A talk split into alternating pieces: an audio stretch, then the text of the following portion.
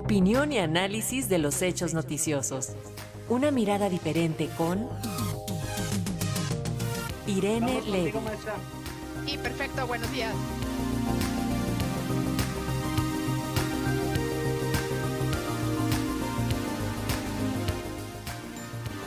Así es, esta mañana la maestra Irene Levy, experta en medios de comunicación y telecomunicaciones, nos habla acerca de lo que está pasando con Twitter, Elon Musk y sobre el resultado de la licitación de radio del IFT. Así que tomemos nuestro cafecito y escuchemos a la maestra Irene Levy. ¿Cómo estás? Muy buen día, maestra. Buenos días, querido Paco. Pues viernes y con cafecito les platico de esto que está haciendo mucho ruido, al menos a nivel redes sociales. Este polémico hombre de negocios, Elon Musk, de madre canadiense, de padre sudafricano, él tiene 50 años y ocupa en la lista de los hombres más ricos del mundo, en la lista de Forbes, ocupa el número uno. Nada más y nada menos vale alrededor de 300 mil millones de dólares. El segundo lugar lo ocupa Jeff Bezos, este, eh, el, el dueño de Amazon, con 200 mil millones de dólares, para que vean cómo está la diferencia y el tamaño de Elon Musk y su riqueza. Él estudió economía y física en la Universidad de Wharton en Pensilvania. Después quiso seguir estudiando y de plano mejor se salió para innovar y hacer eh, pues todos estos inventos y estas ideas tecnológicas que conocemos.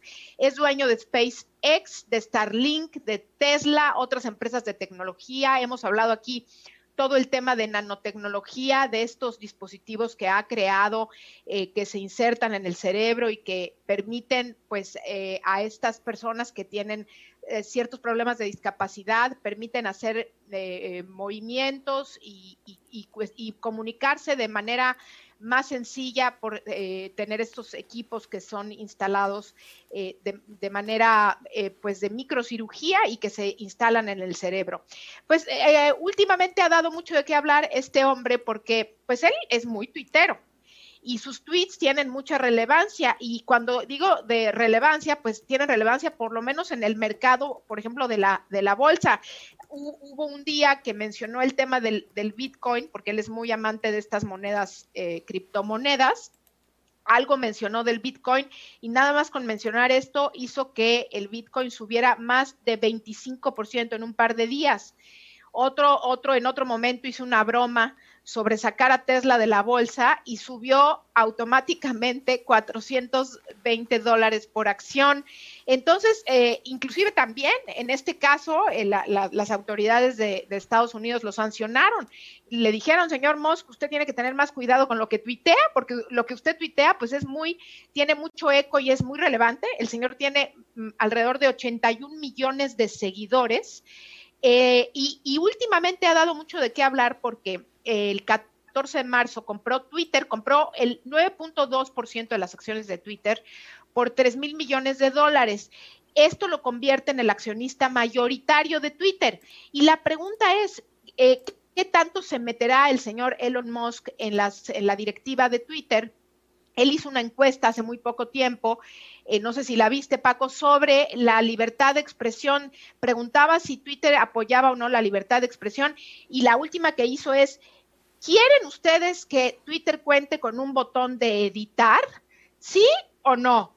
Y el 74% de alrededor de 3 millones que participamos, ahí debo de incluirme, eh, dijeron sí, eh, y, y, porque actualmente, pues como sabemos, si tú mandas un tweet, pues ya no lo puedes cambiar, lo puedes borrar, pero pues luego de borrar, pues sale mucho, muchos, eh, muchos, muchos seguidores, pues te dicen, oye, espérame, ¿por qué lo borraste? Le tomé una foto, ¿qué quisiste decir con, con eliminarlo, etcétera, etcétera? Y lo que él dice es, ¿quieren o no quieren que se puedan cambiar los tweets, editarlos? Bueno, esta es una de las cosas eh, para Elon Musk importantes que, que, que deben de pasar en Twitter. Él es muy probable que veamos un, cambio importante en esta red social. Eh, creo que se va a empezar a transformar, va a ser un foro con unas características distintas, con reglas distintas.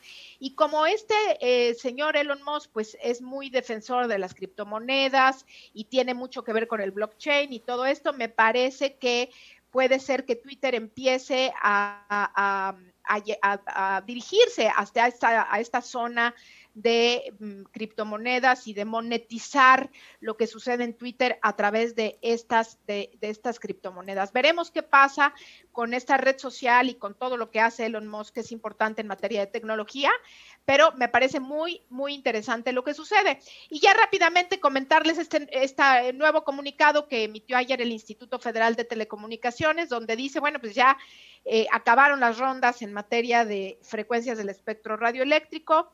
Em, en este sentido, em, se, se, lograron de 234 frecuencias en FM y 85 en AM, que originalmente se habían eh, licitado, solamente se recibieron ofertas para 87 en FM y 16, 16 eh, en AM, Paco.